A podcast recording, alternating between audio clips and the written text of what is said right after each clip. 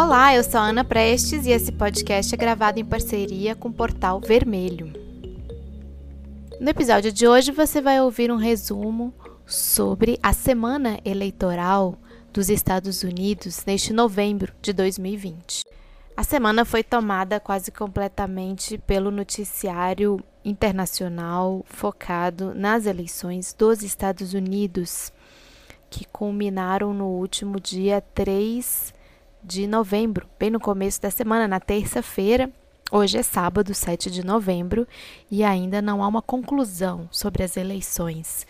E todos os olhares estiveram voltados uh, para esse processo, não só pela importância dos Estados Unidos como um dos, o país hegemônico hoje, apesar de estar em franca disputa por hegemonia com a China, e também talvez por isso exatamente mais atenção ainda é gerada, mas também pela complexidade do seu processo eleitoral, que não se trata de uma eleição nacional com voto direto, mas uma eleição indireta com uma composição federativa em que cada estado possui suas próprias regras, é, sua própria forma de conduzir as eleições, a, as apurações. Então, eu vou começar o episódio de hoje de trás para frente. Vou contar como estão as últimas informações sobre esse processo eleitoral e mais à frente vou contar um pouco o histórico de como se deu a eleição eh, nos Estados Unidos nesse ano de 2020 e quais são algumas particularidades desse processo eleitoral. Então, nesse momento em que eu gravo, sábado 7 de novembro, pela manhã, ainda não há oficialmente um vencedor no que diz respeito à presidência, né, ao cargo de presidente, quem vai ocupar a Casa Branca. Mesmo que as projeções nos estados já estejam praticamente definidas, ainda não há fechamento da apuração em alguns estados. Então, o presidente, o vice-presidente e futuro presidente, muito provavelmente Joseph Biden, ele conta neste momento com 253 votos certos no colégio eleitoral, precisando de 270 para ser o presidente dos Estados Unidos. E o presidente Donald Trump conta com 214 votos lá no colégio eleitoral. Ou seja, falta, falta ainda a definição de 71 cadeiras do colégio eleitoral. Quais os estados que ainda não fecharam o seu processo de apuração? O estado de Nevada, que já está com 93% da sua apuração e com vantagem de quase um ponto percentual para Biden sobre Trump. O estado uh, do Arizona, em que Biden também aparece à frente de Trump, com quase 2% à frente nos votos. O Alasca, em que Trump aparece com larga maioria à frente de Biden, mas esse estado particularmente só vai contar os votos que chegaram pelo correio na próxima semana. Então é um dos estados que vai a fazer com que o fechamento total é, ainda demore. O estado da Geórgia, em que Biden aparece à frente de Trump com menos de meio por cento uh, de vantagem, é um dos estados em que vai haver recontagem dos votos a partir do dia 1 de dezembro, por pedido da campanha de Trump e é, concedido pelo fato da margem ter sido de apenas meio por cento de diferença. O estado da Carolina do Norte, que também não está fechado ainda a apuração, Trump aparece à frente de Biden com pouco mais de 1% de vantagem, com 98% eh, da apuração concluída, e o estado da Pensilvânia, que é o estado que nos últimos, uh, nos últimos dias, nas últimas horas, tem gerado uh, a maior uh, comoção, a maior expectativa nas duas campanhas, porque é um estado que possui muitos delegados para o colégio eleitoral, são 20 delegados. E eles aparecem o Biden aparece à frente, mas com uma vantagem muito pequena. É, menos de 1% de vantagem nesse momento. Então, diante dessas indefinições nas apurações, ainda há um cenário de certa instabilidade para se proclamar o vencedor. Qual tem sido o comportamento de ambas as campanhas? O atual presidente Trump tem é, usado, inclusive, a Casa Branca como seu comitê de campanha e tem alegado que há uh, indícios de fraude e de que é, Biden não pode se proclamar presidente porque ele também o faria, e eles estão judicializando em quase todos os estados, ou pelo menos tentando a judicialização da apuração em vários estados. Na Geórgia, eles já conseguiram uma recontagem dos votos. Então, tudo indica que ainda é um processo que vai é, demorar a ser concluído. Só para nós lembrarmos assim algumas datas importantes, daqui para frente, o dia 8 de dezembro é a data que está fixada por lei federal para que a contagem seja concluída em cada estado. Cada estado precisa entregar o seu resultado até o dia 8 de dezembro. É, a partir disso, o legislativo de cada estado decide quem serão os delegados ao colégio eleitoral, a representar o seu estado e para quais candidatos serão atribuídos esses votos. O que se espera é que cada estado delegue, né, é, através dos seus é, eleitores, delegados, é, a missão de representar o voto popular no colégio eleitoral. Então, estados, por exemplo, como a Califórnia, que elegem 55 delegados e que o Biden venceu, esses 55 delegados vão votar em Biden lá no colégio eleitoral. Estados como Texas, com 38 delegados, que Trump venceu as eleições no voto popular, esses 38 delegados devem, lá no colégio eleitoral, votarem pelo Trump. Pode acontecer Infidelidade? Pode, já aconteceu, nunca de, um, em um número capaz de superar uh, a tendência principal uh, da eleição de um, um, candidato pelo colégio eleitoral. Nós sabemos que o voto popular já foi contrariado, inclusive quando da eleição Al Gore versus Bush, quando da eleição Hillary versus Trump.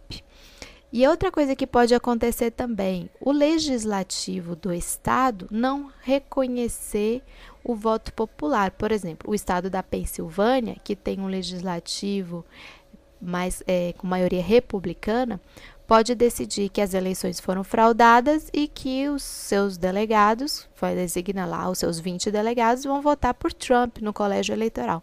Então, ainda há uma margem de instabilidade bastante grande em torno desse processo. Esses delegados se reúnem, os 538 delegados, no dia 14 de dezembro. Geralmente é uma reunião mais pro forma, reunião formal, é, muito rápida e para realmente legitimar o processo.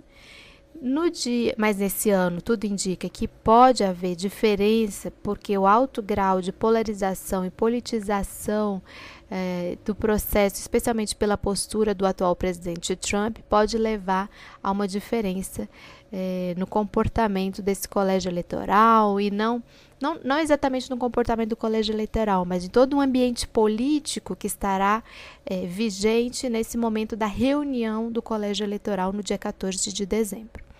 A partir da decisão do colégio eleitoral no dia 14 de dezembro, o Congresso, que já será um novo Congresso a partir das últimas dessas eleições, que também está elegendo parlamentares, né, senadores, deputados, deputadas, senadoras. Eles se reúnem a partir do dia 3 de janeiro do ano que vem, 2021, e eles têm até o dia 6 de janeiro para certificar o resultado do colégio eleitoral. Com a certificação do resultado do colégio eleitoral, no dia 20 de janeiro, ao meio-dia, termina o mandato presidencial de Donald Trump. Inicia-se o novo mandato, muito provavelmente, de Joe Biden. Como se dará essa transição ainda é algo extremamente nebuloso é, e que é, pode passar ainda por uma série de processos de brigas e lutas na justiça, é, de também confrontos de rua, com protestos, manifestações é, de ambas as campanhas. Não se exclui, inclusive, ações de grupos extremistas da ultradireita, grupos armados como os Proud Boys e outros grupos insuflados por Trump. Então, é algo a se acompanhar nas próximas semanas. Como que os Estados Unidos chegaram uh, a esse novembro de 2020 e esse processo eleitoral? Então, logo no começo do ano, eh, muitos analistas, eh, que para quem olhava de fora assim, para os Estados Unidos, viam Trump com muito poder e dificilmente derrotado nessa eleição. Ocorre que 2020 foi um ano cheio de surpresas, não só nos Estados Unidos, como todo mundo, e a pandemia pelo novo coronavírus foi a maior de todas.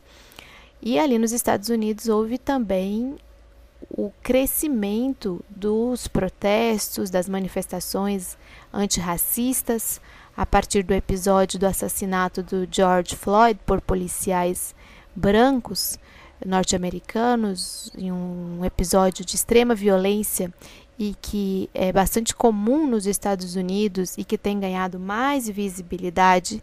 E desde os anos 60 do século passado não se viam as manifestações grandes como se viram é, esse ano em todo o país e com vários episódios de, de assassinatos de jovens negros por policiais brancos.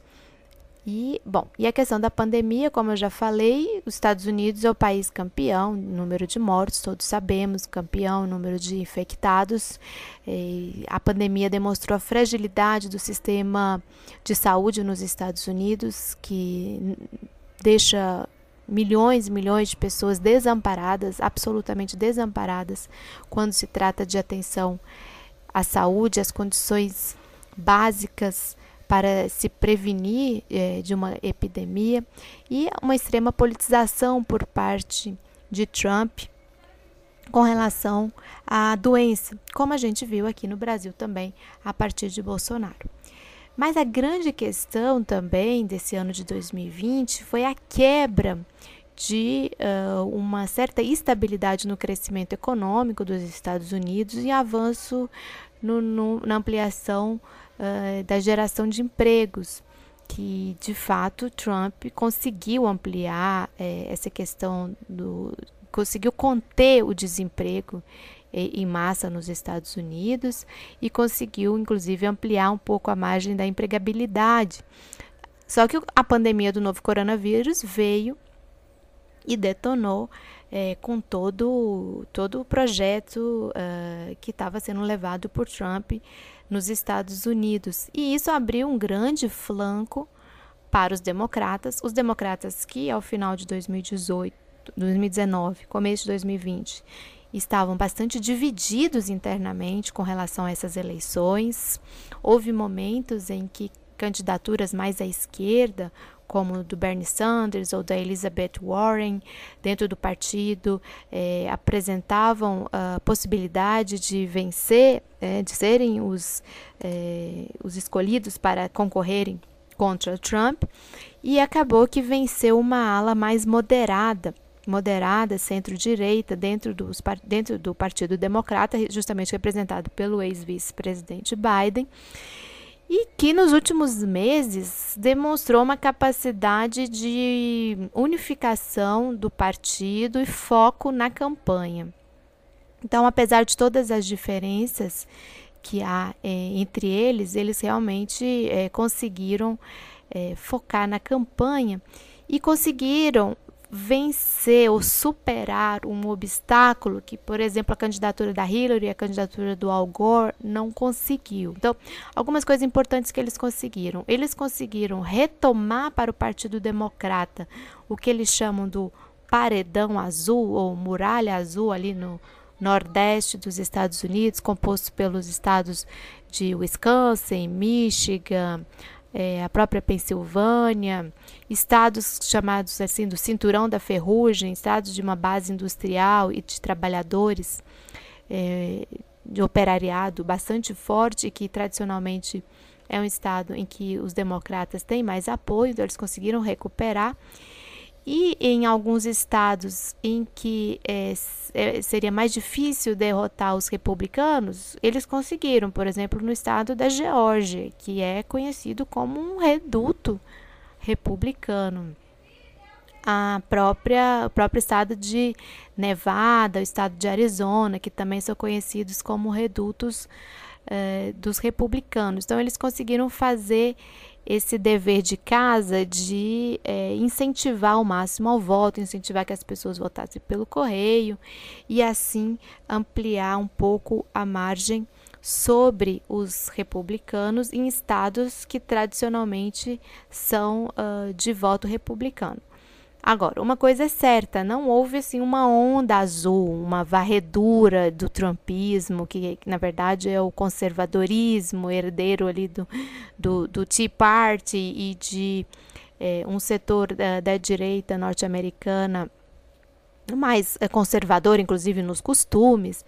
Então, é, isso não houve. Houve, assim, realmente o retrato de um país bastante polarizado a partir dessas eleições. Isso fica expresso, inclusive, nos números é, que acabam de sair, estão saindo aos poucos, dos do, da composição do, do parlamento. Né? Então, o Senado dividido, pode ser que ainda saia um Senado é, com maioria republicana, e uma Câmara dos Representantes com pequena vantagem dos democratas. Inclusive, eles perderam nesse sentido, eles tinham uma vantagem maior é, na Câmara de, dos Representantes, no, que seria a Câmara dos Deputados para nós, né, no nosso equivalente.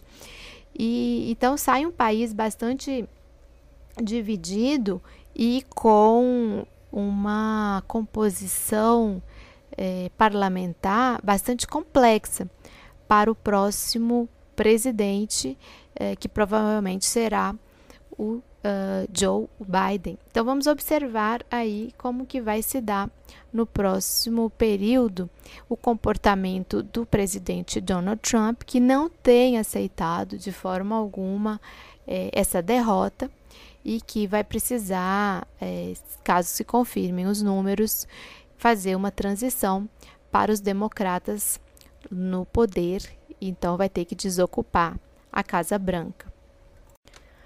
Uma pergunta que muitos têm feito é com relação à reação do governo Bolsonaro à possível vitória de Biden.